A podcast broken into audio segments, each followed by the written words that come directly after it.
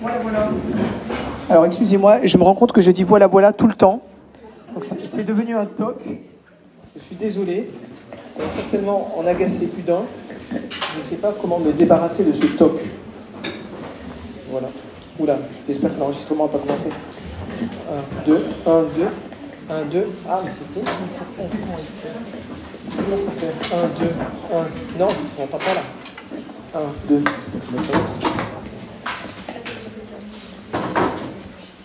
Bon, je vais prendre un peu de micro. Voilà.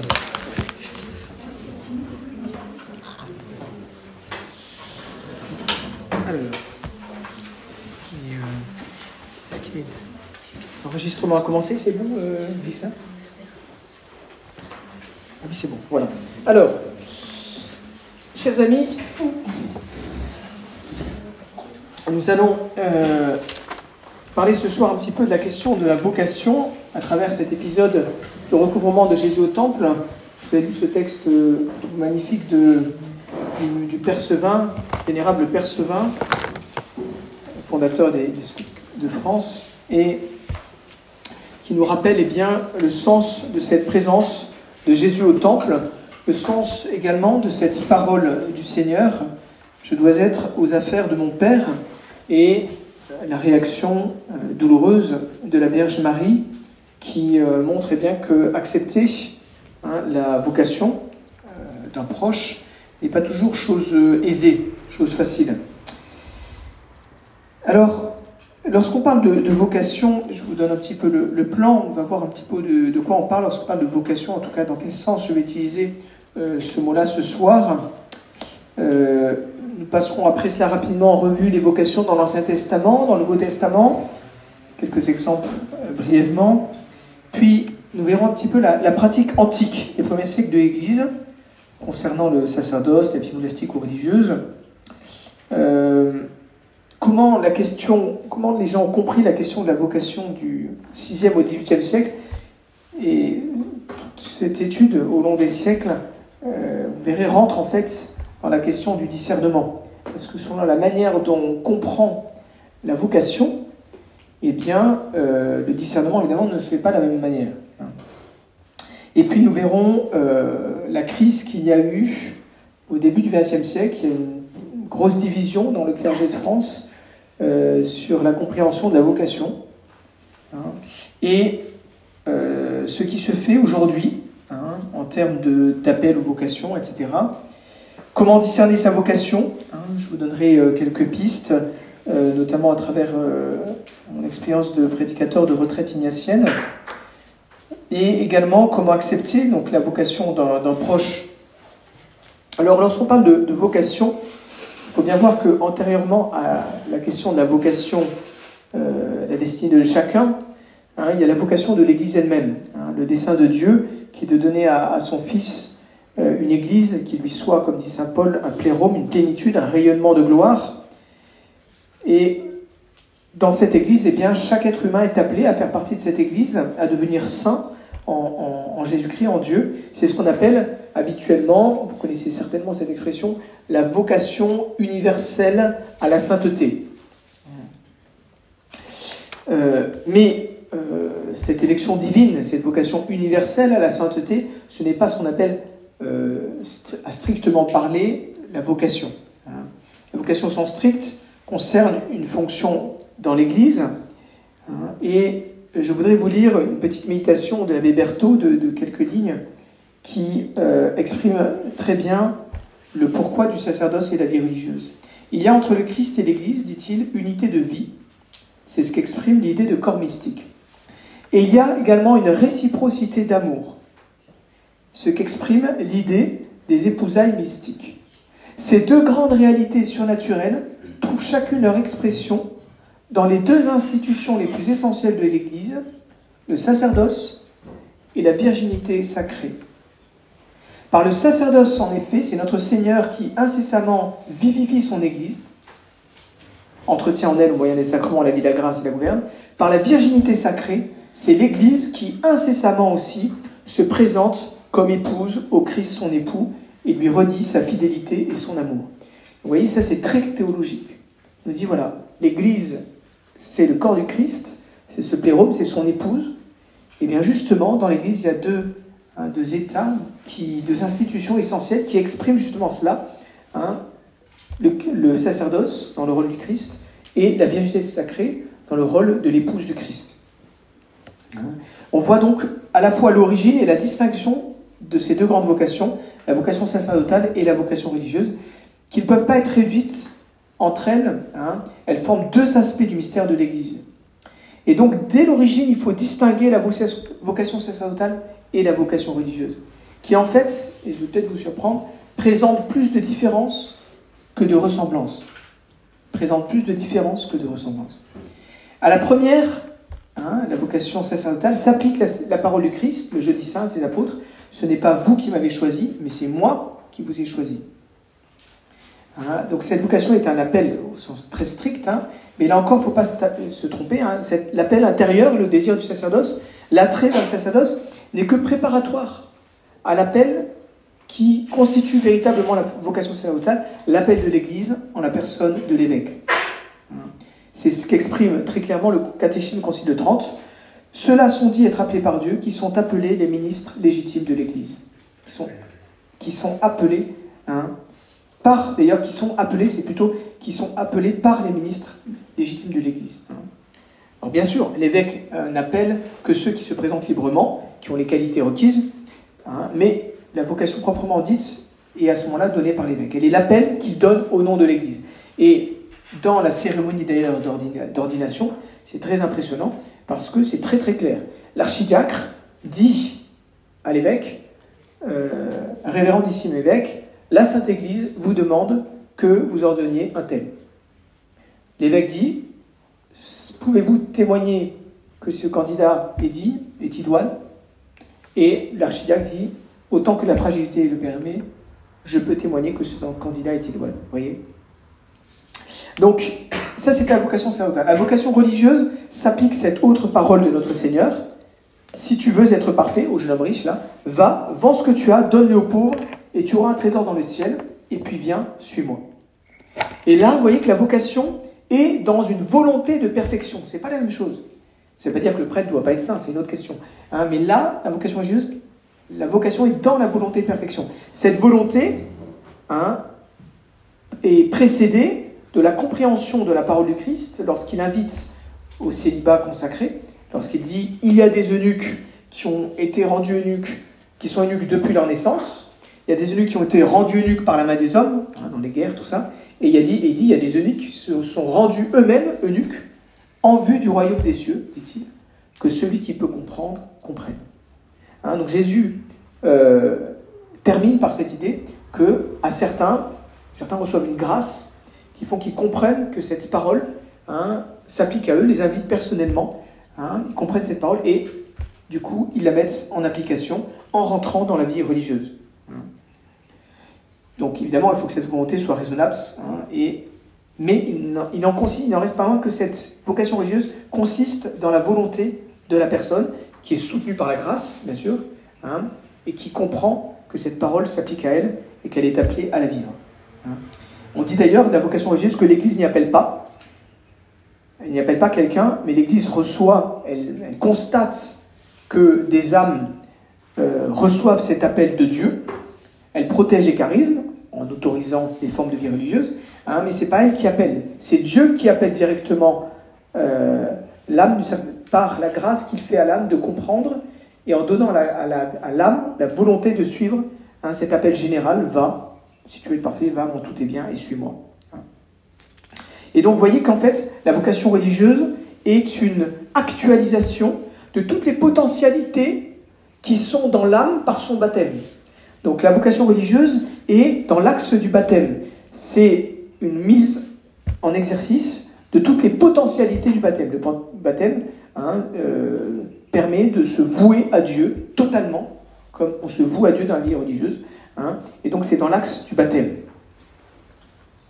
Alors, euh, donc différence fondamentale, hein, vocation sacerdotale où l'Église appelle elle-même au nom de Jésus-Christ, et la vocation religieuse où Dieu donne la volonté de se consacrer à lui, et où l'Église ne fait qu'organiser le truc. Hein. L'Église fait qu'organiser le truc en, autorisant les congrégations, voilà. Hein. elle, organise la vie de ceux qui répondent à l'appel général fait par Jésus. Et on voit que la vocation, soit sacerdotale, soit religieuse, ne consiste pas d'abord, même si c'est présent, dans l'attirance intérieure. Cette attirance, qui est ce qu'on pourrait appeler une pré-vocation, n'est pas principalement un attrait sensible. Elle peut être une conviction de l'intelligence, malgré une certaine répugnance du cœur. Cette attirance intérieure peut jouer un rôle, bien sûr, un rôle préparatoire. Elle conduit à provoquer l'appel de l'Église, puisqu'elle conduit le candidat à se présenter au sacerdoce, hein, soit parce qu'elle va entraîner la volonté et la déterminer fermement de se consacrer à Jésus-Christ, hein, dans le cas de la vie religieuse. Quelqu'un qui a eu cette attirance hein, et qui n'a plus, n'a pas perdu la vocation. Mais il se peut qu'il soit infidèle à une grâce de choix que lui réservait notre Seigneur. Alors, euh, il faut au passage tordre le cou à, deux erreurs euh, qui sont plus ou moins des lieux communs aujourd'hui. L'idée que le célibat dans le monde ne serait pas un état normal, qu'il faudrait absolument ou se consacrer à Dieu ou se marier. Hein, la voie ordinaire de mariage, certes, hein, mais on peut décider librement, délibérément, de rester dans le célibat hein, euh, pour mille et une manières. Hein. je vous cite un cas euh, qui est connu au cours d'histoire de, de, l'humanité, hein, tout simplement par exemple des gens qui ont décidé de se consacrer à assister leurs parents. voilà. Euh, des membres de leur parenté, par exemple le, oui, des, parents qui ont une santé difficile, hein, ou bien par exemple pour se consacrer à une activité sociale particulièrement prenante. C'est le sens du célibat de Robert Schumann. Robert Schumann, qui était profondément catholique, qui faisait une heure d'oraison tous les matins, hein, euh, père d'Europe, enfin la vraie Europe, quoi, l'Europe chrétienne. Hein, et Robert Schumann a délibérément choisi de rester célibataire pour pouvoir se consacrer euh, complètement à sa tâche d'homme politique euh, catholique. Donc deuxième erreur également à laquelle il faut tordre le cou, l'idée qu'en dehors du sacerdoce, on ne pourrait se consacrer à Dieu que dans une communauté religieuse. C'est faux. Il y a toute une tradition euh, chrétienne de la virginité consacrée qui reste dans le monde. Hein, euh, dites-moi donc à quel ordre religieux appartenait Sainte Agnès, Sainte Cécile, Sainte Agathe hein, À aucun ordre religieux. elles étaient vierges dans le monde. Elles vivaient chez elles. Hein. Je connais plusieurs femmes, euh, jeunes femmes, qui ont fait ce choix. Hein. Alors aujourd'hui, ça peut être structuré dans le cadre de ce qu'on appelle l'ordre des vierges consacrées, un diocèse. C'est des femmes qui travaillent dans le monde, qui sont habillées en, en laïque, tout ça. Hein. Mais ça peut aussi être le cas à travers un vœu privé. Hein, euh, j'ai accompagné des, jeunes femmes qui ont fait ce choix d'un vœu privé. Euh, voilà, tout simplement. Alors les vocations dans la Bible, elles sont assez marquantes. Hein. Dans l'Ancien Testament, euh, vous avez par exemple le prophète Jérémie. Hein. La parole de Dieu me fut adressée. Avant de te former dans le sein de ta mère, je te connaissais. Avant que tu sortes de ses flancs, je t'ai consacré. Je t'ai établi prophète des nations. Ah Seigneur, je ne sais pas parler, je suis un enfant. Ne dis pas, je suis un enfant, car tu iras vers tous ceux à qui je t'enverrai. Hein, ou bien le prophète Isaïe, et j'entendis la voix du Seigneur qui disait, Qui enverrai-je et qui ira pour nous? Et je répondis, Me voici, envoyez-moi. Et il dit va et parle à ce peuple, etc. Vocation dans le Nouveau Testament, vocation de Marie, bien sûr, à travers l'archange hein, euh, Gabriel, vocation des apôtres, euh, Jésus qui se met devant la table de Saint Matthieu, qui dit euh, Suis-moi. bon, c'est sûr que là, dans ce cas-là, le discernement est assez évident. Hein. Il n'a pas eu besoin de réfléchir longtemps pour savoir s'il y avait vocation, Saint Matthieu. Hein. Saint Paul aussi, il n'a pas eu besoin de réfléchir longtemps, Saint Pierre non plus. Il y a des cas plus originaux, la vocation de Saint Matthias apôtre, un des douze apôtres, s'il vous plaît. Hein. Donc c'est après la résurrection, euh, il se passe un petit peu de temps, et puis Pierre réunit les frères, 120 personnes, il leur dit, bah, écoutez, voilà, euh, Judas a trahi Jésus, hein, il s'en est allé à son triste destin, hein. il faut qu'un autre reçoive sa charge et prenne la charge qu'il a abandonnée. Il nous faut donc que parmi les hommes qui nous ont accompagnés, qui ont été parmi Jésus, etc., qu'un d'entre eux devienne avec nous témoin de sa résurrection. Ils en présentèrent deux, c'est très intéressant. L'Église, en fait, les gens présentent deux. Tiens, tiens, mais celui-là, on l'a repéré, il a l'air bien. Hein, il pourrait être un bon apôtre, un bon évêque. Hein. Joseph, appelé Barsabas, qui était surnommé Justus, et Matthias. Et ils firent cette prière. Vous, Seigneur, qui connaissez le cœur de tous, indiquez lequel de ces deux vous avez choisi pour occuper dans ce ministère de l'apostolat la place dont Judas s'est retiré pour s'en aller en son lieu. Puis ils tirèrent au sort. si on vous disait aujourd'hui, ben, le nouvel archevêque de Paris, on l'a tiré au sort.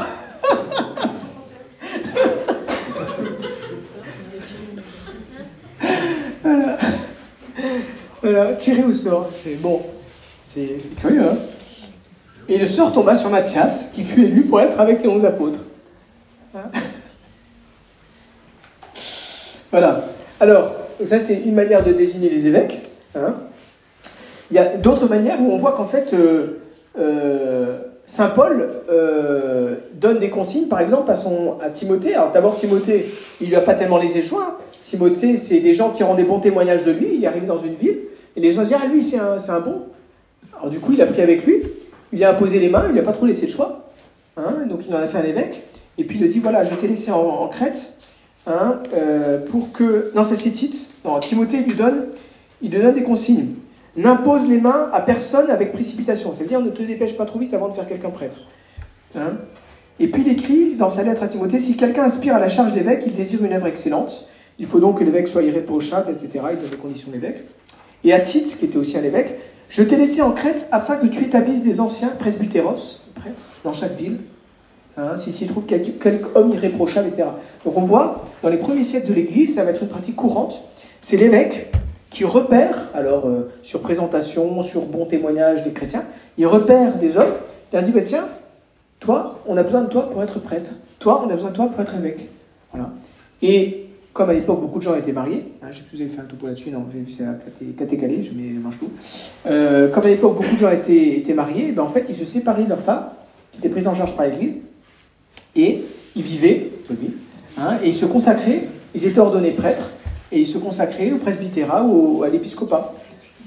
Et on a des grands saints. Saint-Hilaire, Saint-Germain, d'Auxerre, Saint-Hilaire de Poitiers, euh, etc. C'était des... Ils étaient dans cette situation-là. Hein, Alors, grand 3, la pratique antique des premiers siècles de l'Église concernant le sacerdoce, la vie monastique ou religieuse. Alors, dès les premiers siècles de l'Église, on le sait, on a des témoignages, il y eut des prêtres et des évêques qui vécurent soit vierges, soit dans la continence après avoir été mariés, c'est-à-dire qu'ils se séparaient de leur épouse. Hein. Il y eut aussi des hommes et des femmes qui vécurent la virginité en, restant dans le monde. Je vous ai dit, Sainte Agathe, Sainte Cécile, etc., Sainte Agnès. Et dès la fin des persécutions sanglantes, dès l'an 313, il y eut également des hommes puis des femmes qui se retrouvèrent dans des endroits déserts pour mener une vie qui va devenir la vie monastique, soit en tant qu'ermite, les fameux pères du désert, soit en petite communauté monastique. Alors, euh, il semble que la plupart des évêques aient été appelés par l'Église, c'est-à-dire qu'il n'est pas fait mention d'un attrait spécifique. Hein, il n'est pas fait mention de gens qui ont dit ben, Moi, voilà, j'aimerais être prêtre ou moi, j'aimerais être évêque, hein, comme ça se passe un peu aujourd'hui. Hein, des gens qui rentrent au séminaire, enfin, j'aimerais en tout cas, je pense. Hein. C'est pas fait mention. Ça veut pas dire que ça n'a pas existé. Hein les gens qui pour l'épiscopat, il y avait deux sortes de, cas.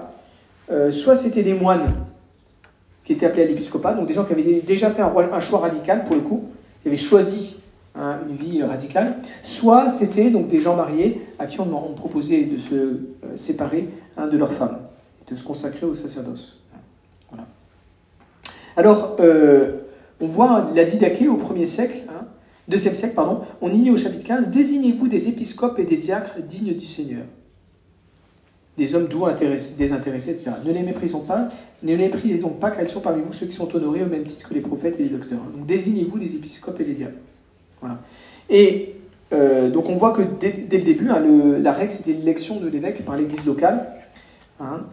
Euh, le pape Saint Léon dit celui qui doit être à la tête de tous doit être élu par tous. Attention, tout de suite on s'imagine aujourd'hui d'une élection démocratique. Non, en fait, euh, tout le monde n'avait pas la même voix au chapitre. Hein, évidemment, euh, dans cette élection, par exemple, les prêtres avaient un rôle particulier hein, dans le choix d'évêques. Hein. Ils n'avaient pas tous la même importance. Les rois intervenaient aussi, etc. et jusqu'à Jean-Paul II, il était encore officiellement prévu que on puisse choisir un évêque par acclamation populaire. comme ça a été le cas pour Saint Augustin, euh, Saint Ambroise. Saint Ambroise, il était venu pour faire la police euh, dans la ville de, dans la cathédrale, il était catéchumène, il était même pas, je crois qu'il n'était même pas baptisé, il était catéchumène. Il est venu pour faire la police parce que les gens se disputaient pour savoir qui allait être le nouvel évêque. Et donc il rentre pour mettre un peu d'ordre. Et là, il y a un enfant qui dit euh, oh, Ambroise évêque, Ambroise évêque. Et tout le monde dit Ambroise évêque. Et hop, il attrape, hop. Et euh, voilà, ils ont fait évêque, quoi. Donc c'était prévu. C'était prévu que ce soit possible encore jusqu'à Jean-Paul Luc. Jean-Paul a dit Bon, maintenant, c'est plus possible comme ça. voilà. Euh, alors, euh, quand saint Paul dit celui qui désire l'épiscopat désire une chose honorable, évidemment, ça c'est du bon sens. Hein, il ne dit pas que forcément le désir épiscopat est celui qui désire l'épiscopat le, le, désire d'une bonne manière. Il peut y avoir d'ambition. Hein. Seulement, dans les premiers siècles de l'Église, euh, désirer l'épiscopat, c'était désirer le martyr. Quoi. Hein, donc forcément, les gens ne sautaient pas dessus. Quoi. Et la papauté encore plus. Hein. Euh, tous les papes, pendant deux siècles, sont morts martyrs. Donc évidemment, euh, il n'y avait pas foule de candidats. Quoi. Hein. Donc euh, c'était peut-être mieux comme ça, justement, d'ailleurs. Mais voilà, donc c'est aussi les raisons pour lesquelles très vite on a choisi les évêques parmi les moines. C'est encore le cas en Orient. Hein. Alors, vous le voyez, on ne parle pas de vocation sacerdotale. c'est plutôt imposé. L'épiscopat notamment, mais aussi certainement le presbytérat. Hein, euh, Saint Thomas dit L'ordre ecclésiastique périrait, car il arrive que ceux qui sont capables le refusent, à moins d'y être contraints. Donc c'est pour ça qu'il dit que le pape a le droit d'imposer, il a le droit d'imposer l'épiscopat à quelqu'un. Et de fait, dans l'histoire de l'Église, c'est régulièrement arrivé que le pape entende parler d'un saint prêtre et lui dise Vous, je vous évêque? Le prêtre dit Non, je refuse. Et le pape lui intimait l'ordre au nom de la sainte obéissance. Alors, Attention, c'est pas une objection, c'est pas parce qu'on ne parle pas à l'époque d'attrait intérieur qu'il n'y en avait pas. Et ce n'est pas parce qu'on ne trouve pas de mention explicite de cet attrait intérieur qu'il n'y avait pas euh, cet attrait dans le cœur de nombreux jeunes gens euh, à l'époque qui sont devenus prêtres choisis par l'Église. L'Église a certainement, évidemment, choisi pour le sacerdoce des gens chez lesquels elle voyait bien qu'il y avait quelque chose, si vous voulez, quelque chose. Alors, Maintenant, vocation et prédestination du XVIe au XVIIIe siècle. Et là, ça va étendre hein, la question à la vocation religieuse plus largement. Hein. Tout d'abord, il faut savoir que les protestants, eux, euh, ont utilisé, ont remis au bout du jour le mot vocation. Et c'est notamment sous l'influence des protestants que ce mot vocation a commencé à être utilisé de manière assez large dans l'Église catholique. Luther développe l'affirmation générale, l'affirmation d'une vocation générale pour tous les baptisés, mais en rejetant l'idée d'une vocation monastique ou sacerdotale, puisque, vous savez, il rejette les vœux monastiques et religieux et le sacerdoce, les deux. Calvin, lui, parle de vocation, mais dans un sens de prédestination. Je vous lis.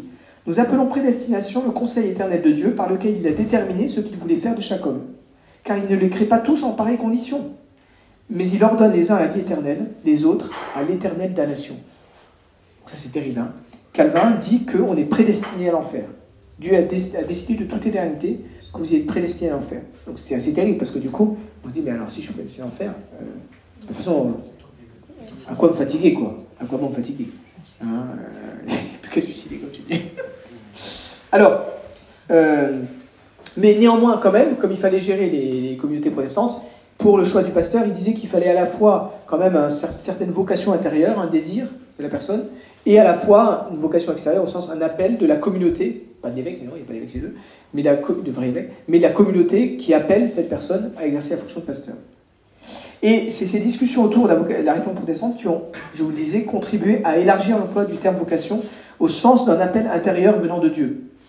Et Saint Ignace, dans les exercices spirituels, Saint arrive au moment du protestantisme, hein, à cette époque-là, hein, il appelle vocation divine l'appel adressé personnellement à chaque homme. Le Christ appelle tous les hommes et donc il y a non seulement une vocation générale au salut, mais une vocation correspondant à la grâce personnellement donnée à chacun. Ça fait partie du mystère de Dieu et de son action dans le monde. Le principe et fondement, qui est le, commencement de l'exercice spirituel Saint Ignace, ne peut pas se comprendre sans cette affirmation d'une providence éternelle attentive à chacun. Il y a donc non seulement une vocation générale au salut, mais une vocation correspondant à la grâce qui est donnée personnellement à chacun. Hein. Alors comment faire le lien entre ce que Dieu veut et mon choix concret? Hein, C'est ce que je vous expliquerai dans une partie ultérieure. En tout cas, euh, retenez que la, pensée calviniste sur la prédestination, malheureusement, ça va polluer la réflexion des catholiques sur la vocation. Vous voyez? Ça va, ça va polluer, c'est notre manière de, de réfléchir. Euh, par exemple, vous voyez, euh, à l'époque, le gros problème, c'était que des parents poussaient leur enfant à devenir prêtre pour recevoir un bénéfice ecclésiastique, un revenu ecclésiastique qui était associé à telle charge ecclésiastique. Vous étiez nommé curé dans telle paroisse, vous avez un revenu. Donc ça permettait aux parents de caser tel enfant, hop, on le faisait rentrer dans les ordres, il devenait curé, il avait une charge, c'est bon, puis associé de lui. Ça faisait évidemment pas de très bons prêtres. Et donc des prêtres qui n'étaient pas très exemplaires, et ça a contribué notamment à la réforme, à la crise protestante. Et euh, justement, pour écarter du sacerdoce des candidats qui le demandent pour des mauvais motifs, eh bien, avec cette idée de prédestination, les, évêques, etc., ont, vu dans les démarches euh, intéressées des parents ou de l'enfant une marque de non-prédestination. Ils ont dit, puisque ces parents veulent faire entrer leur enfant pour des mauvais motifs, c'est un signe que cet enfant hein, n'est pas prédestiné à être prêtre. Et, euh, il va y avoir... Euh, on va, interpréter l'attrait qu'un enfant ressent, comme euh, pour devenir prêtre, comme manifestant concrètement un appel de Dieu qui existe de toute éternité. Et donc on va chercher chez l'enfant des signes positifs de prédestination au sacerdoce. Hein? En fait, et, du voyant, on, commence à tomber dans un excès. Il, leur semblait impensable pour eux que la sagesse de Dieu, euh, qui de toute éternité prédestine un homme au sacerdoce, ne me le manifeste pas extérieurement dès l'enfance par des signes de prédestination qu'il s'agit de, discerner. Donc pour eux, c'est évident que si Dieu destine un homme de toute éternité qui destine un homme à être, prêtre, eh bien, et vous pouvez faire le parallèle hein, pour la vie religieuse, eh bien ça veut dire qu'on doit trouver forcément chez lui dès l'enfance des signes euh, d'attrait intérieur. Et s'il n'a pas ces signes d'attrait intérieur, c'est qu'il n'a pas de vocation sacerdotale. Et ça, c'est faux. Et ça, c'est faux. Vous voyez, donc on tombe avec cette idée de prédestination, et ça s'applique aussi à la vie religieuse, hein. on tombe dans une vision exagérée, une importance exagérée donnée à l'attrait intérieur. Hein. Encore une fois, euh, il faut savoir qu'à l'époque, il y avait trop de prêtres, trop de mauvais prêtres, beaucoup de prêtres, et, mais c'est incroyable. Moi, j'ai lu des écrits de saints dans une ville de, de, 5000 habitants. Euh, je ne sais plus si c'est Saint-Vincent-Ligori. Il y avait peut-être 100 prêtres. Mais il y en avait plein qui étaient, qui occupés à rien faire, quoi. Enfin, qui recevaient une charge, ils étaient chapelains de la famille euh, de machin chose, et puis c'est tout, quoi. Ils faisaient la baisse pour, euh, pour le compte, le matin, et puis c'est tout. Rien, à faire de cette journée. Évidemment, ça ne fait pas des bons prêtres. Hein. En général, euh, voilà. Alors, donc il fallait, comment réformer le clergé Il faut comprendre l'histoire. Comment réformer le clergé pour avoir de bons prêtres? Alors, première solution, on cherche à leur faire prendre conscience des obligations de leur État, qui doivent devenir de saint prêtre. Mais le plus simple, c'est d'empêcher d'accéder au sacerdoce ceux qui arrivent au sacerdoce avec des buts mondains. Hein. et donc, il va falloir trouver des critères pour discerner qu'est-ce qui fait que quelqu'un se présente au sacerdoce avec des bons, critères, avec des bons motifs. Et le critère qu'on va trouver, c'est le fait qu'il a un attrait spirituel vers les fonctions sacerdotales. Est-ce qu'il a un attrait? Si oui, a priori c'est bon. C'est qu'il a vocation sacerdotale. Et ça, c'est pas tout à fait juste. Hein voilà. On va privilégier les aspects subjectifs, l'attrait vers le sacerdoce avant tout. Hein. et ça, c'est la pensée. Encore une fois, elle n'est pas fausse, mais elle est excessive. Hein, du fondateur des séminaires en France, Monseigneur, euh, euh, Monsieur Ollier, hein, qui, a un rôle très important. C'est à lui qu'on doit les séminaires en France, au XVIIe siècle, l'école française de spiritualité. et il a donné à l'attrait une importance très importante. Et dans la suite, tous les sulpiciens, et les sulpiciens sont des prêtres de la compagnie Saint-Sulpice à Paris, hein, qui vont se répandre dans tous les diocèses de France. Il y a plein de diocèses de France qui vont être euh, dirigés par des sulpiciens. Hein, et cette notion d'attrait intérieur va beaucoup se développer et devenir excessive. Et on va arriver au 19e 20e à la, fameuse controverse euh, entre deux prêtres, Branchereau qui est un sulpicien justement, et un chanoine des Relax, Laïton. Et euh, que, va dire en fait Branchereau Branchereau, c'est quelqu'un qui a quand même une extrême expérience. Il a 60 ans de formation au sacerdoce euh, dans les pattes.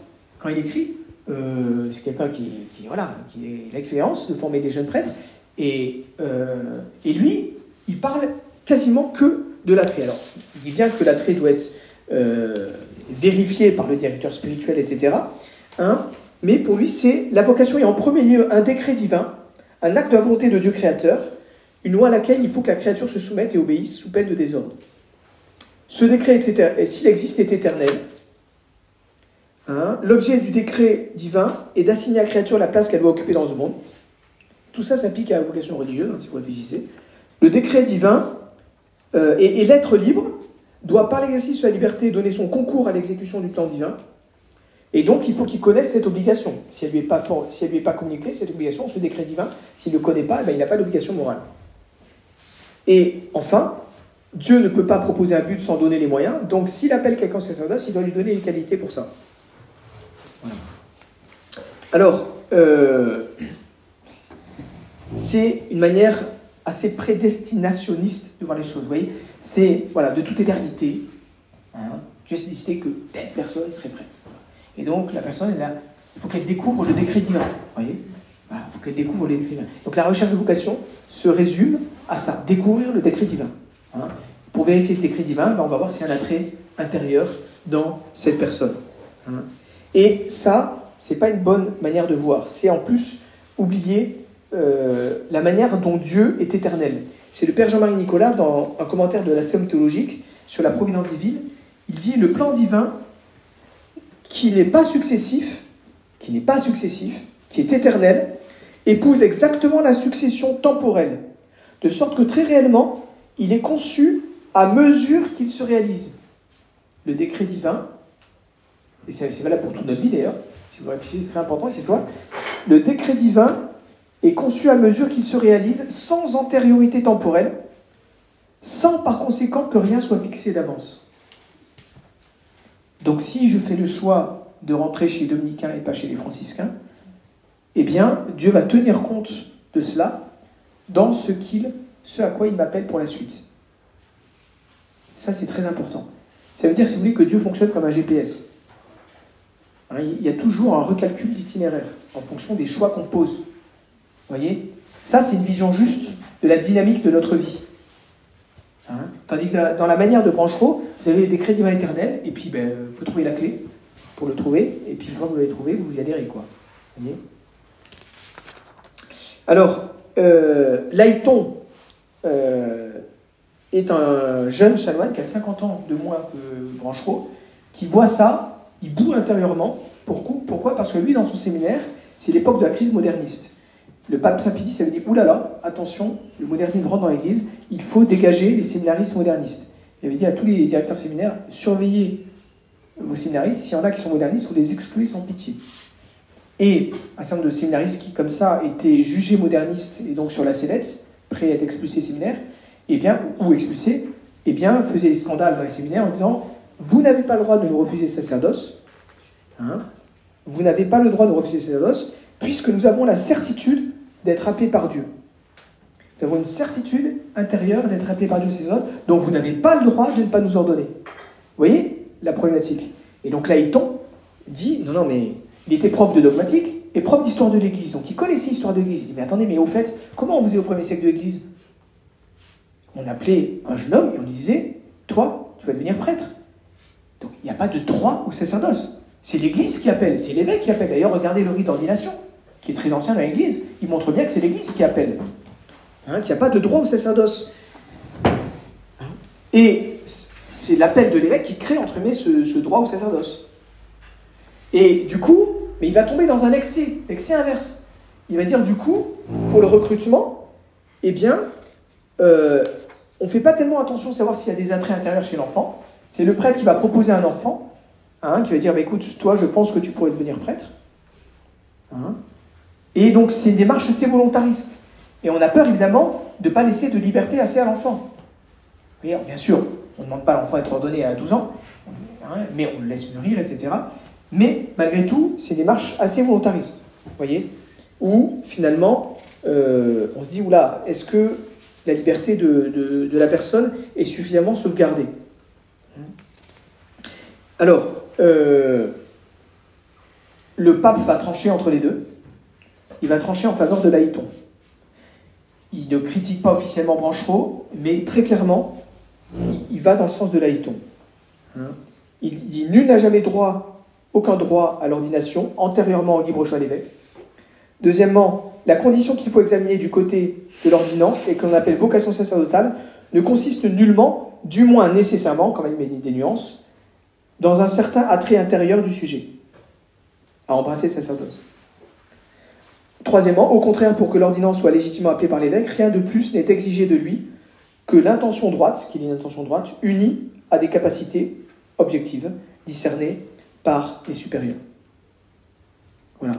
Alors, euh, en pratique, quand même, euh, dans les dizaines d'années qui vont suivre, les, enseignements des papes Pie XI, Pie XII, etc., vont être une position plus nuancée, si vous voulez, entre les deux.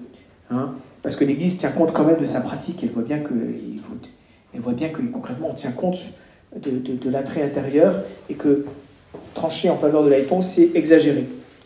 Alors, qu'est-ce qu'on fait aujourd'hui en termes de vocation Et là encore, hein, pas que sacerdotale, religieuse aussi. C'est ce qu'on fait aujourd'hui, c'est l'interpellation. Hein.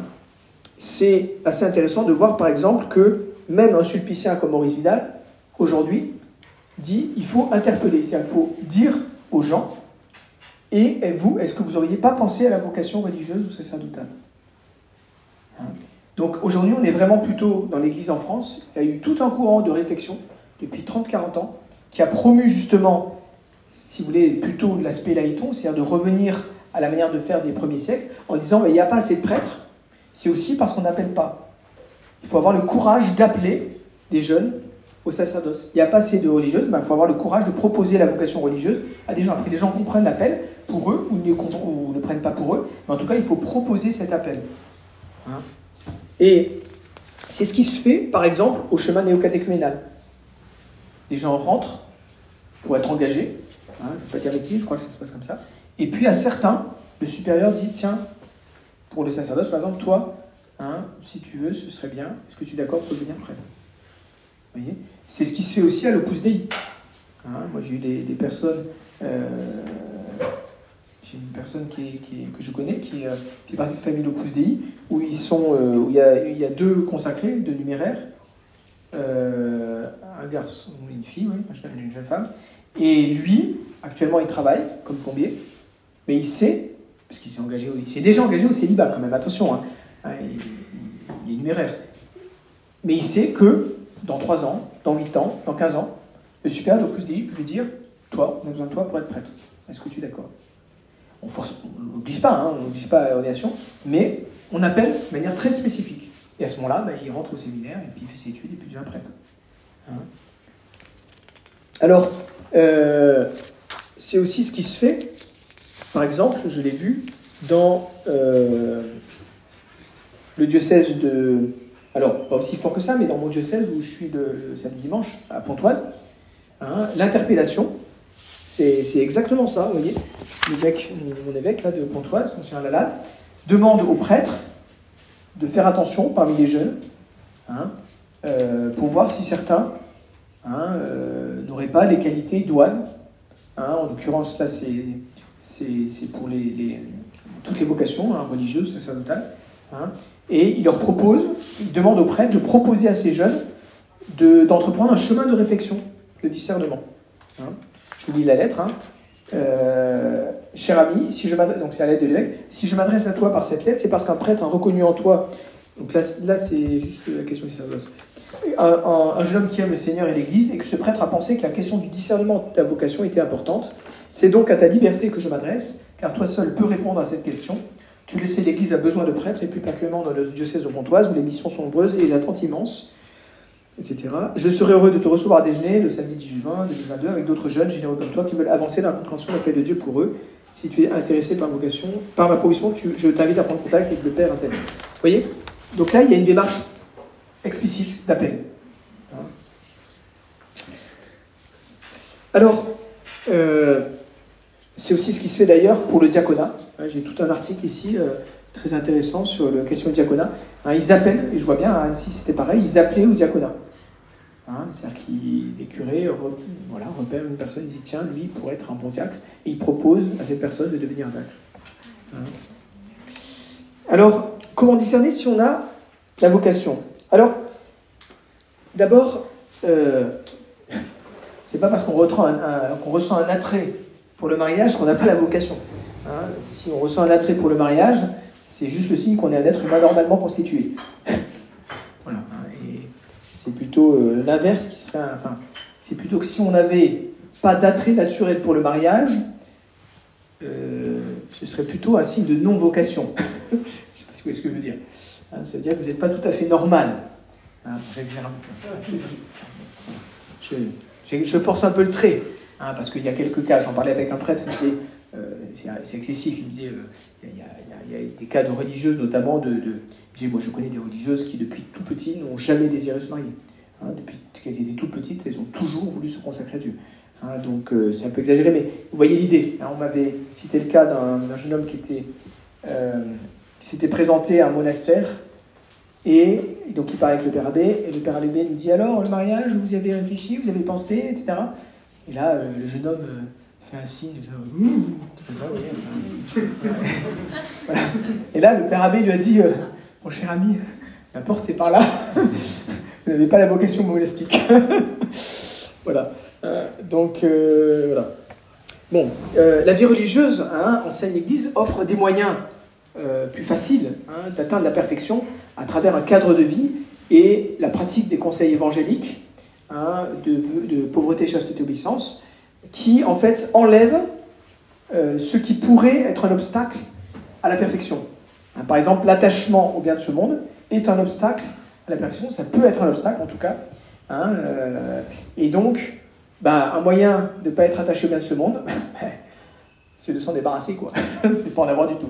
De renoncer à en avoir. Hein, parce que c'est vrai qu'avoir des biens et en être détaché, c'est pas évident, on le sait par expérience.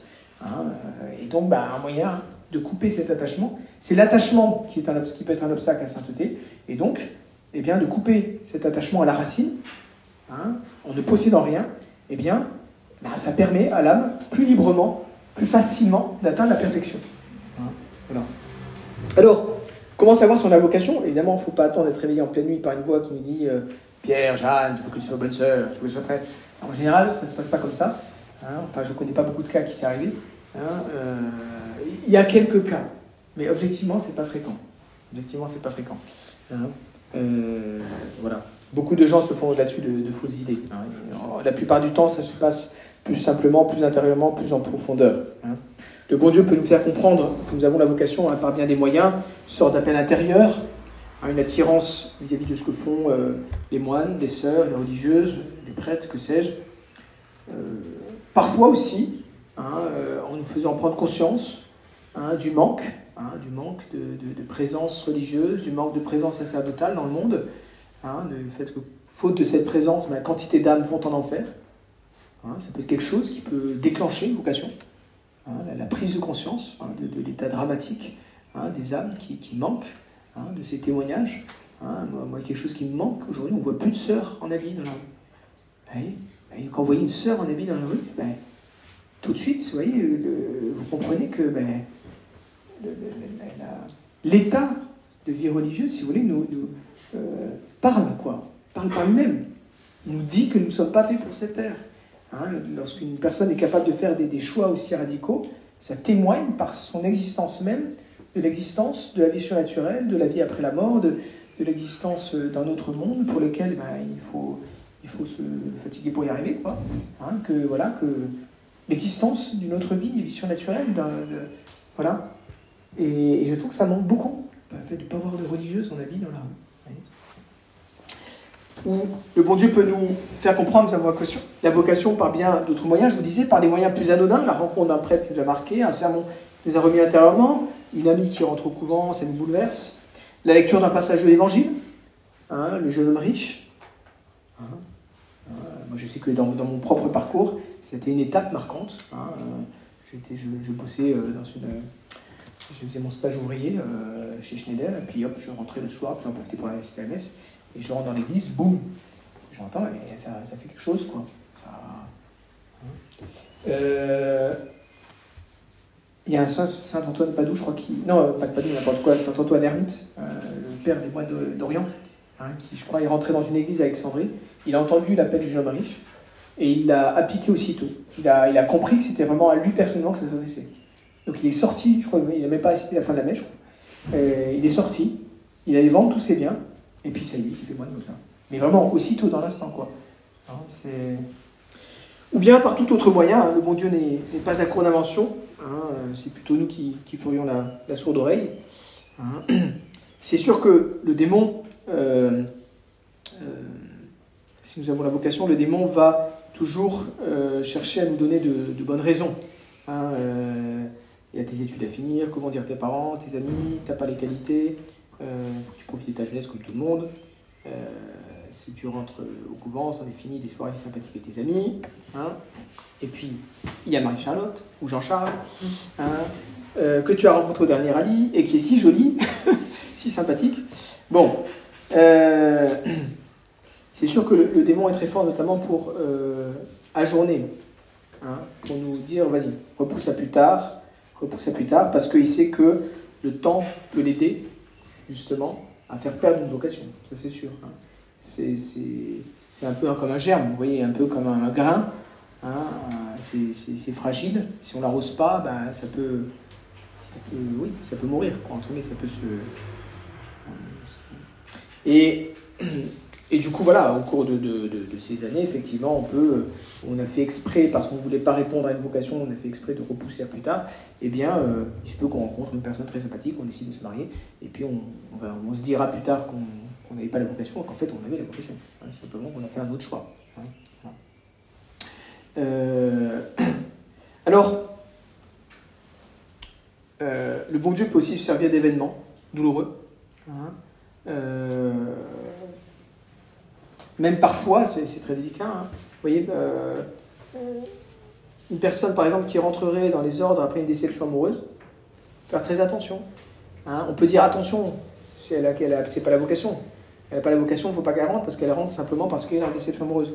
Mais le bon Dieu peut aussi se servir d'une déception amoureuse pour faire prendre conscience à la personne qu'en fait elle a la vocation. Vous voyez, donc c'est très délicat. Et quand on est à l'extérieur, il ne faut pas, surtout pas juger l'extérieur. Il faut être très très prudent, très très prudent, parce que les gens peuvent dire de grosses bêtises, ils ne connaissent pas, et avec des grandes généralités, hein, euh, ah machin aurait dû faire ceci, aurait dû faire cela. Chaque âme euh, a son histoire personnelle, et donc il faut, voilà, de l'extérieur, quand on ne sait pas, quand on n'est pas directeur spirituel à personne, qu'on n'est pas un ami hyper proche, qui a personne à tout raconter, euh, on ne peut pas vraiment juger. Hein. C'est très très délicat. Hein. Voilà. Ah, qu'est-ce qui se passe? Voilà. C'est bon. Mmh, c'est bon. Mon, mon, truc est sur batterie, donc tout va bien. Voilà. Ah, il, y a, il, y a, des cas même euh, très douloureux. Moi, je, je connais l'actuelle euh, prière des servantes des pauvres, hein, communauté de Angers, là. Euh, elle était locataire chez mes parents, elle a rompu ses fiançailles. Entre au couvent en, rentrant, en rompant ses fiançailles. Vous voyez? Elle est, tout à fait à sa place, c'est une religieuse tout à fait épanouie et très bien. Voilà. Hein, mais mais, euh, mais c'est sûr qu'elle est, je pense que quand elle a rompu ses fiançailles, il y a peut-être des gens qui se sont dit, oulala, euh, euh, vous voyez. Alors, une question que les gens se poser parfois, c'est est-ce qu'il est y a beaucoup de gens qui ont la vocation? C'est un mystère, hein, mais moi je pense que Dieu appelle, pas moins aujourd'hui, hein, qu'il n'appelait jadis, vu euh, les besoins euh, pour les âmes, Dieu n'appelle pas moins qu'il n'appelait jadis. Hein. Donc euh, s'il y a aujourd'hui moins de, religieux, de religieuses, de prêtres, c'est pas parce que Dieu appelle moins, je pense que parce que beaucoup de gens entendent moins la vocation hein, et, n'y répondent pas, faute d'un milieu propice ou faute d'une, de, courage. Hein.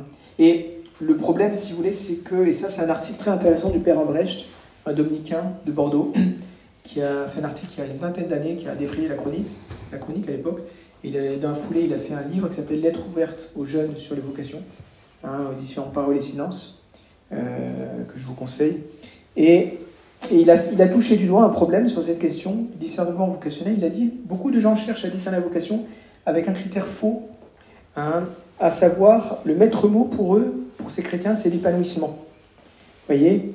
Et, et beaucoup de jeunes, dit-il, se posent la question de la vocation de manière erronée, en recherchant ce qui va les épanouir au plan humain. Mais la sainteté ne consiste pas d'abord à s'épanouir, elle consiste fondamentalement et par essence à exercer sa générosité, à se donner tout en Dieu à Dieu, à se laisser crucifier comme le Christ. Quand Jésus dit que si quelqu'un veut venir à ma suite, qu'il se renonce, qu'il se charge de sa croix et qu'il me suive. Celui qui veut en effet sauver sa vie la perdra, celui qui perd sa vie à cause de moi la trouvera. Que sera l'homme gagner le monde entier s'il vient perdre son âme hein, C'est pas seulement une allusion martyre, ça signifie plus profondément, celui qui veut réussir sa vie humainement parlant risque bien de perdre la vie du paradis, la seule vie qui compte vraiment. Et celui qui acceptera de mener une vie qui ne correspond à aucun des critères de réussite du monde, celui-là gagnera la seule vie qui compte, hein, celle qui nous attend après la mort. Et tant que nous n'aurons pas compris finalement que vivre chrétiennement, c'est jouer à qui perd gagne, euh, on n'aura pas compris grand-chose du christianisme. Hein. Voilà. Euh, donc voilà, cette réflexion, vous voyez, ça ne veut pas dire que en rentrant euh, au couvent, devenant prêtre, on ne se réalise pas d'une certaine manière, si, parce qu'en fait, et c'est ça qui est très beau, en fait, on donne la pleine mesure de son être. Et je pense que justement, euh, je parle en tout cas, pour moi, je remercie le bon Dieu de m'avoir permis de répondre oui à son appel, parce que je pense que je serais profondément malheureux si je n'y avais pas répondu parce que d'abord je sentirais très bien que je ne suis pas à ma place, la place que mon Dieu souhaitait pour moi, et puis euh, je ne donnerai pas ma pleine mesure. Je, sens que je donne ma pleine mesure dans l'état de vie qui est le mien. Hein, et, le bon Dieu euh, nous a fait pour donner à chacun de nous la pleine mesure de ce qu'on peut. Hein, la pleine mesure de ce qu'on peut. Alors, on voit d'ailleurs hein, dans l'épisode du jeune homme riche que le jeune riche part, il est tout triste. Hein. Une chose, tu as, vous connaissez l'épisode, hein, il dit euh, Maître, que faut-il pour faire, pour avoir la vie éternelle? Et Jésus lui dit Si tu veux la vie éternelle, ne mens pas, ne tue pas, ne machin truc. Et un ça, je le fais depuis ma plus tendre enfance. Et c'est très beau. Alors Jésus le regarda et l'aima, et l'aima, et lui dit Si tu veux être parfait, va, pour tous tes biens et suis-moi. Tu auras, un trésor au ciel et puis suis-moi. Hein. Et le jeune homme entendant cela, devint tout triste, car il était fort riche. Hein, donc en refusant l'appel, hein, eh bien, il a perdu la joie. Hein, il a perdu la joie. Euh, et c'est pour ça que Jésus dit, en voyant, le voyant, Jésus dit, comme il est difficile à ceux qui ont des richesses d'entrer dans le royaume de Dieu. donc ça ne veut pas dire que le jeune riche forcément a perdu son âme, mais il est certain qu'on se sauve plus facilement, ça c'est sûr, on se sauve plus facilement dans l'état de vie que le bon Dieu voulait. Ça ne veut pas dire qu'on ne se sauvera pas euh, dans un autre état de vie qui n'est pas celui qui souhaitait pour. Hein, mais on, sera, aura une certaine une joie surnaturelle en moins. Hein, et puis, je pense, sera plus difficile. Hein. Et puis, une joie surnaturelle en moins. Hein, moi, je me souviens, j'ai été marqué par un témoignage d'un moine de Foncombo, euh, je crois que c'est ça, euh, qui me disait que. c'est une histoire qui, qui est du monastère. Voilà, qui avait, c'est une personne qui une femme qui avait la, vocation et qui revenait régulièrement dans un monastère, hein, parce qu'en fait, elle avait refusé la vocation, et s'était mariée. Tout allait bien pour elle dans sa vie. Un mari charmant, des enfants tous en bonne santé, qui évoluaient bien, tout. Tout allait bien dans sa vie. Sauf que son cœur n'allait pas bien. Parce qu'elle savait qu'elle n'était pas à sa place. Hein, donc, euh, alors, il faut aussi savoir dépasser hein, cette souffrance, mais, mais, mais c'est sûr qu'on ne peut pas tout avoir. Quoi. On ne peut pas avoir le, le beurre et l'argent du. Si on refuse cet effort, ce sacrifice, bah, oui, il y aura des, des, conséquences, même aussi sur un plan personnel. Euh, c'est une réalité. Une réalité. Alors, euh,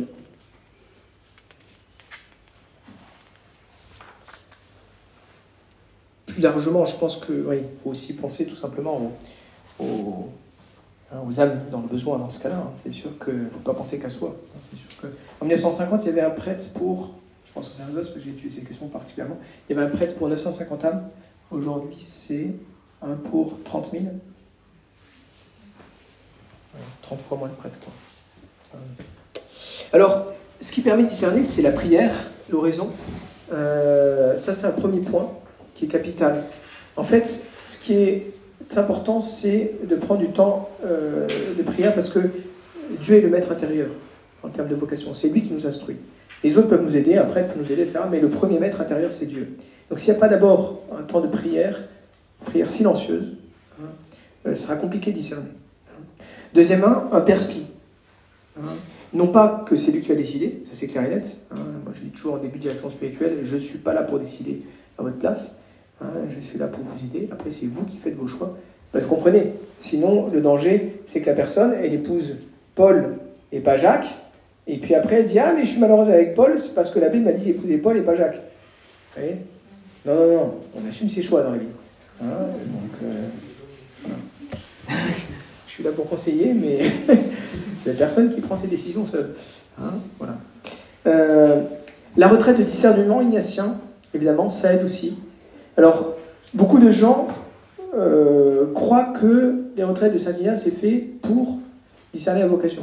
Ça, peut servir à ça. Hein, mais de fait, c'est beaucoup plus large que ça. Hein, je sors d'une retraite de 7-6 jours, là, à Foncombo, là, d'hommes, comme chaque année. Je je suis retraite d'hommes à, à Foncombo. Et, euh, et, en fait, euh, voilà, la proportion des gens qui venaient pour un discernement vocationnel est très très faible. Il y a toujours une ou deux personnes, si vous voulez. Mais, mais l'immense majorité des gens viennent tout simplement en retraite de renouvellement intérieur pour chercher la volonté de Dieu dans leur vie concrètement, pas forcément pour une grande décision à prendre. Et puis il y en a peut-être un tiers qui ont une décision à prendre, mais une décision, c'est pas forcément la vocation. Ça peut être un changement professionnel, ça peut être euh, l'accueil d'une nouvelle vie, ça peut être une décision d'un mariage, justement. il y a beaucoup de, cas de mariage. Euh, voilà, c'est beaucoup plus large. Hein. Donc je vous dis parce que c'est vrai que beaucoup de gens euh, croient que le Saint-Ignace, c'est pour la vocation. Ça sert, ça peut servir à ça, mais c'est beaucoup plus large que ça. Beaucoup plus large que ça. Alors, Saint Ignace, dans sa méthode, donne des méthodes, dans sa règle, dans son la retraite ignatienne, dans les exercices spirituels, il donne des méthodes pour faire un choix. Et ce qu'il faut bien comprendre, c'est que euh, ces méthodes euh, ne peuvent pas être mises en application en dehors de ce cas de la retraite, ou rarement, si on n'est pas dans une certaine disposition intérieure.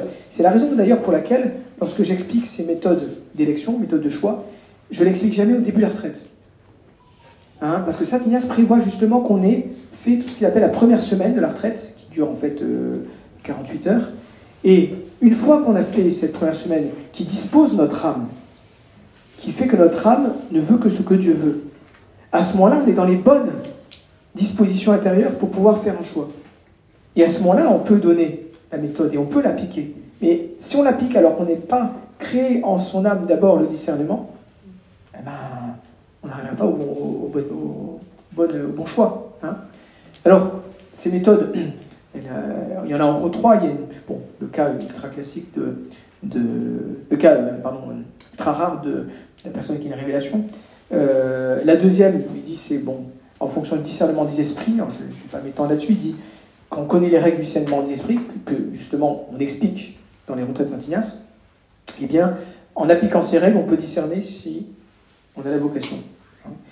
Et puis la troisième, il dit, c'est quand l'âme est tranquille, hein, il ne se passe rien de spécial en elle, et elle doit faire un choix. Et là, il, donne une méthode plutôt analytique, avec en gros avantages, inconvénients, et puis des méthodes beaucoup plus intuitives. Hein. Mais encore une fois, toutes ces méthodes, euh, si on n'a pas créé en soi d'abord ces dispositions intérieures, euh, ça n'a pas grand intérêt. Hein. Il faut d'abord créer ces dispositions intérieures. Et puis, ne pas attendre la clé magique, ce que j'appelle la clé magique. C'est-à-dire que beaucoup de gens viennent en retraite et euh, en fait, ils pensent, pour eux, la volonté de Dieu, c'est comme, un, comme une clé. En fait, ils viennent, ils viennent chercher la, la volonté de Dieu, c'est comme un trésor dans un tabernacle. Et ils viennent chercher une clé pour ouvrir le tabernacle et découvrir le trésor. Ils veulent découvrir la volonté de Dieu. Vous voyez, c'est un peu dans l'idée prédestinationniste, c'est-à-dire le décret éternel de toute éternité, etc. La volonté de Dieu est déjà constituée. Et je n'ai qu'à la découvrir. C'est plus complexe que ça. C'est plus complexe que ça. La volonté de Dieu, c'est que je choisisse ce qu'il y a de mieux. Ce qu'il y a de mieux pour moi. Ce qu'il y a de mieux pour moi, c'est pas forcément que je sois religieux. Ça peut être que je me marie. Hein? C'est pas la... Donc, la volonté de Dieu, c'est pas forcément le plus difficile. C'est ce qui me et le mieux, ce qui me permettra à moi de mieux glorifier Dieu, servir mon prochain et devenir saint. Donc, la volonté de Dieu, c'est que je fasse ce qu'il y a de mieux pour moi. Et ce qu'il y a de mieux pour moi, je vais, grâce à la méthode d'élection que donne Saint Ignace, je vais le déterminer, et notamment en utilisant ma raison. J'utilise ma raison pour déterminer, pour déterminer ce qu'il y a de mieux pour moi. Et donc, c'est la fin du raisonnement, du syllogisme, et donc, ce que j'aurais déterminé comme étant ce qu'il y a de mieux pour moi, je peux l'appeler, et je vais l'appeler volonté de Dieu. La volonté de Dieu, c'est ce qu'il y a de mieux pour c'est que j'aille vers le mieux. Je détermine ce mieux par ma raison, enfin avec différentes techniques que donne Saint Ignace, et donc je peux appeler ce mieux la volonté de Dieu. Donc vous voyez, il y a une part donnée vraiment à la raison et à quelque chose d'actif.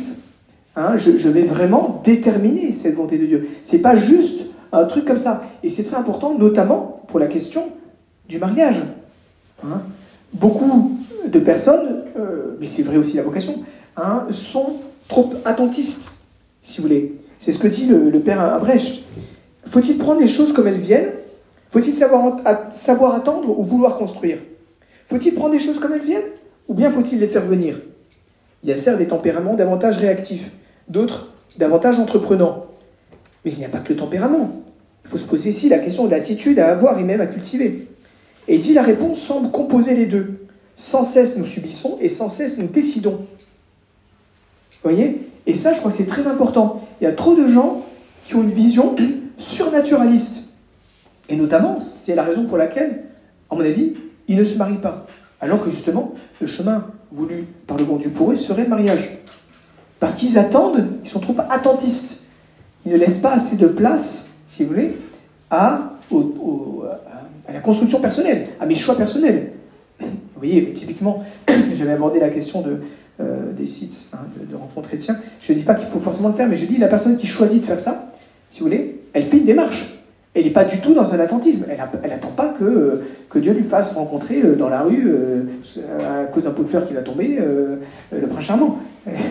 Vous voyez non, raconte ça parce que c'est une histoire vraie, cette histoire. C'était une personne qui a découvert son conjoint comme ça. Hein, euh, elle faisait une neuvaine à Sainte-Vierge et puis, euh, et puis, puis, elle a balayé, puis elle a fait tomber une statue à Sainte-Vierge qui est tombée sur la tête d'un gars qui passait en bas. Elle était à moitié assommée. elle est descendue confuse. Confuse, voilà. Et puis ils se marièrent.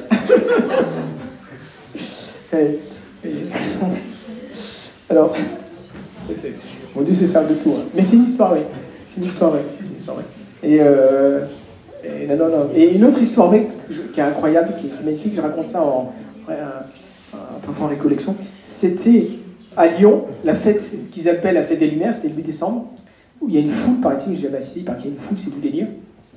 Et il y avait un, monsieur, c'était mes parents à Nancy, il était donc il était jeune homme, et il allait à un repas euh, où il a découvert sa future femme, et en fait, il n'arrivait même pas à traverser la rue, il sortait, du métro, je sais pas quoi, il ne pouvait pas traverser la rue pour entrer dans la maison.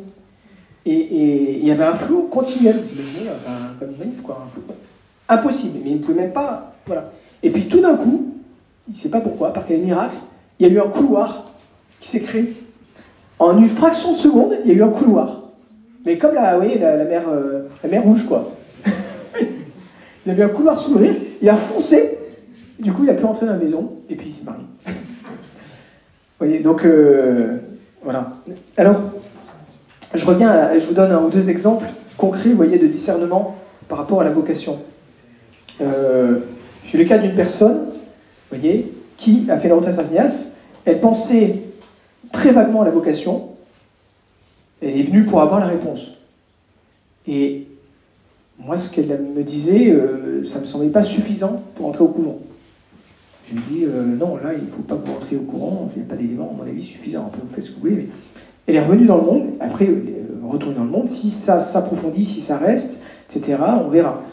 Elle, est rentrée dans le monde, je l'ai suivie en Poitiers pendant ce temps-là, et puis elle est revenue faire la recette Saint-Ignace deux ans plus tard. Et là, je lui dis, comment, où est-ce que vous en êtes? Et là, elle m'a dit, écoutez, c'est toujours là, c'est un peu plus fort, c'est pas encore violent, mais c'est plus fort et c'est toujours présent. Et ça s'est un peu fortifié quand même, clairement. Là, je lui dis, bon, ben là, effectivement, là, il faut essayer quelque chose et donc, qu'est-ce qu'elle a fait? Elle a fait tour d'un certain nombre de couvents, parce qu'elle n'avait pas d'idée spécifique de couvent. Or, Dieu, et ça c'est un principe très important, Dieu n'appelle pas à rentrer dans la vocation en général. On n'a pas la vocation en général. Si Dieu nous veut euh, religieuse, prêtre, ça veut dire qu'il y a un endroit où on va discerner qu'il est raisonnable d'y entrer. Et s'il n'y a pas de tel endroit, eh ben, c'est qu'on n'a pas la vocation concrètement. Et je connais des, cas, par exemple, hein, de, jeunes femmes à qui j'ai pu conseiller le mariage, hein, parce que, le, si vous voulez, leur, euh, c'est un discernement très délicat, mais, mais le, elles pensaient avoir une vocation en général, mais aucune communauté concrètement ne leur convenait. J'ai dit, écoute, si aucune communauté concrètement ne peut te recevoir, c'est que tu n'as pas concrètement la vocation religieuse. Donc si tu avais l'occasion de, faire un mariage sérieux avec un garçon sérieux, euh, bah, vas-y, vas-y. Vous voyez, j'espère que je ne vous scandalise pas, mais c'est pour que vous compreniez, vous voyez que euh, il y a vraiment une place à un discernement dans l'instant présent par rapport à la volonté, vous voyez, qui est aujourd'hui qu'est-ce que je peux faire concrètement? Qu'est-ce que Dieu me permet de faire concrètement? Vous voyez? Et, euh, et pour revenir à l'exemple précédent, la personne qui a fait le retrait séparé par, euh, par deux ans, donc elle a fait le tour d'un certain nombre de couvents. Il y en a deux où elle se sentait bien. Vous voyez? Euh, Deux où elle se sentait bien. Et euh, ce n'était pas une révélation. Donc elle est partie en humanitaire. Et là, ça s'est décanté. Elle est revenue, elle m'a dit c'est clair, c'est l'un et pas l'autre. Elle est rentrée dans cette communauté.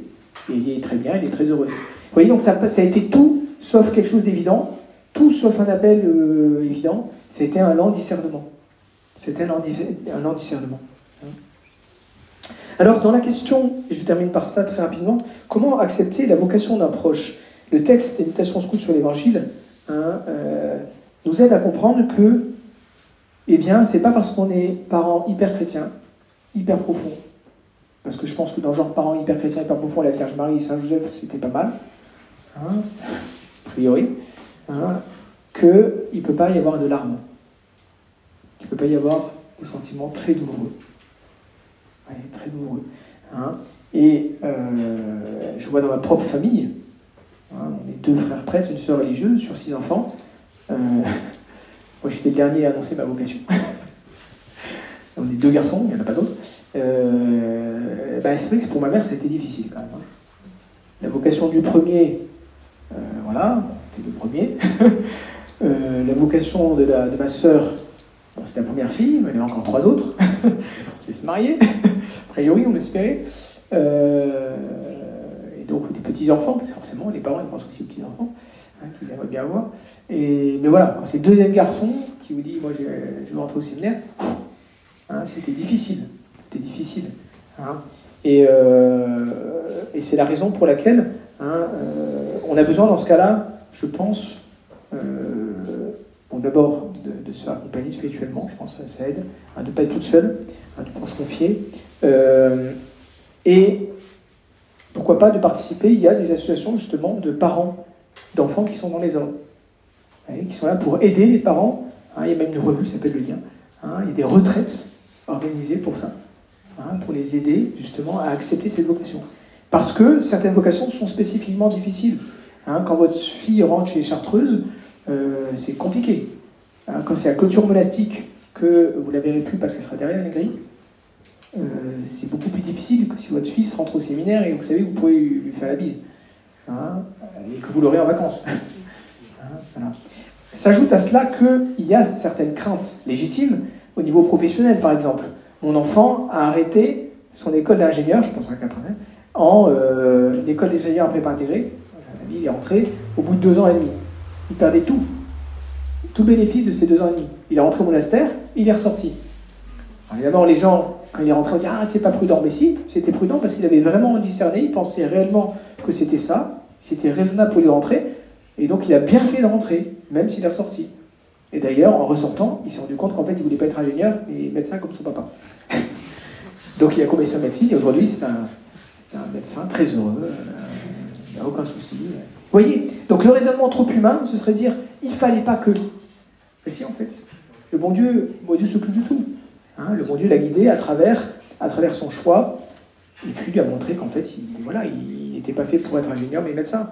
Voyez euh, des saints ont eu des obstacles. Hein. Euh, Sainte Isabelle de la Trinité n'a pu rentrer qu'à 21 ans à cause de sa mère qui bloquait. Bon, parfois, il faut faire attention. Hein. Euh, Bienheureuse Sainte Jacinthe de Fatima disait Notre-Dame voudrait que mes sœurs se fassent religieuses, mais ma mère ne veut pas. Pour cette raison, Notre-Dame ne va pas tarder à les prendre. Et c'est ce qui s'est passé. Ces deux sœurs, qui avaient, je sais pas quoi, 17, 19 ans, sont mortes. La maman ne voulait pas que, que Vierge Marie prenne ses filles religieuses, ben, elle a appris euh, d'une autre manière. Donc, euh, c'est sûr que ça, ça fait réfléchir, quoi. Hein, ah c'est la même Saint Jacinthe de Fatima qui, disait euh, Beaucoup de mariages ne viennent pas de Dieu. Hein, ils, ne plaisent pas à notre Seigneur Jésus-Christ. il y a des mariages qui plaisent beaucoup à notre Seigneur Jésus-Christ. Je peux dire, moi j'en vois, c'est magnifique. Ah je vois des gens, là, je suis en retraite, c'est très beau. Suis régulièrement en retraite, des personnes qui viennent, qui disent Voilà, je fais quand un, un garçon, une fille, etc. On veut se marier, voilà, mais je, fais ma, retraite, voilà, pour de toute façon, carte blanche au Seigneur, je discerner dans la paix. J'ai plusieurs cas comme ça, ils sont repartis, il a, pas de changement. Mais, mais, euh, mais ils, ont, ils ont signé un chèque en blanc à Dieu. Et c'est ça qui leur permettra d'être saints dans le mariage. Ils ont signé un chèque en blanc au bon Dieu. Parce que quand bien même le bon Dieu les voudrait marier, s'ils rentrent dans le mariage sans avoir été pris à autre chose, ça veut dire qu'ils rentrent dans le mariage sans avoir signé le chèque en blanc à Dieu. Et c'est ça qui bloquera, qui les empêchera d'être saints dans le mariage. Parce qu'on ne peut pas être saint quel que soit notre état de vie, si on n'a pas signé un chèque en blanc au bon Dieu, pour tout ce qu'il veut. Et donc c'est très très beau, parce qu'en fait, ces, filles, ces garçons, ils, ont tout compris. Ils viennent pour signer un chèque en blanc au bon Dieu. Et comme ils ont signé un chèque en blanc au bon Dieu, ils rentreront dans le mariage et ils pourront devenir saints dans le mariage. Et encore une fois, c'est pas ça qui va changer le plan de Dieu sur eux, c'est pas ça la question. Ça va changer leur disposition d'âme. C'est leur âme qui s'ouvre. C'est ça qui est important, c'est que l'âme euh, que l'âme s'ouvre. Bon, je vous raconte une dernière histoire, et puis je m'arrêterai parce que ça fait comme. Euh, mais c'est euh, peut-être mon plus beau souvenir, mes deux plus beaux souvenirs de retraite. C'était il y a un an et demi, vous connaissez peut-être cette, cette, personne d'ailleurs, la région parisienne. Elle devait se marier au, mois de mai, et à Noël précédent, elle a pensé avoir la vocation. Mais un truc qui lui est tombé. Hein. Elle, rentre dans elle va dans le monastère, et là, tout d'un coup, vraiment quelque chose de très fort euh, en fait, je me religieuse, quoi. Complètement bouleversé. Le mariage, l'ai prévu pour le mois de mai. Il a dit, il va faire, une retraite ignatienne parce qu'il était complètement paumé. Donc, elle a fait une retraite en, février. C'était il y a un an, non Deux, je ne sais plus. Et, euh, et là, on a, fait, euh, un, on a fait un discernement. et à la fin, elle a vraiment une grâce de, lumière. Hein, elle, a, su que le bon Dieu la voulait dans le mariage. Et je me souviendrai toujours, toujours de son visage à la fin de la retraite sa joie, son visage.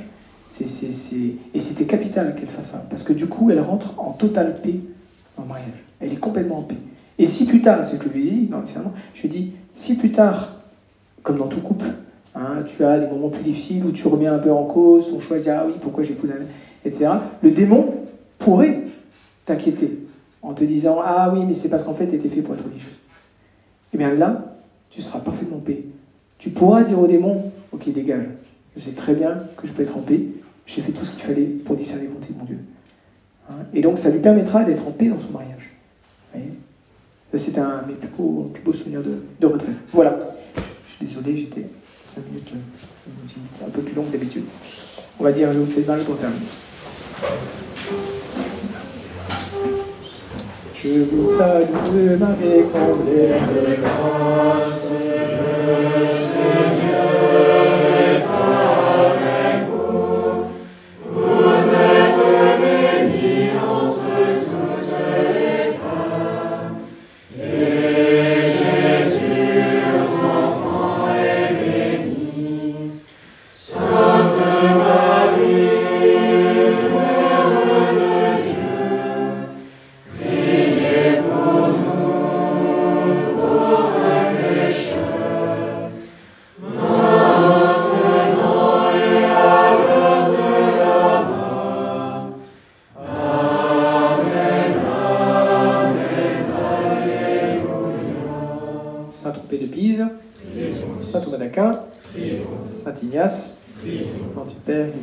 Saint-Esprit, ainsi soit-il.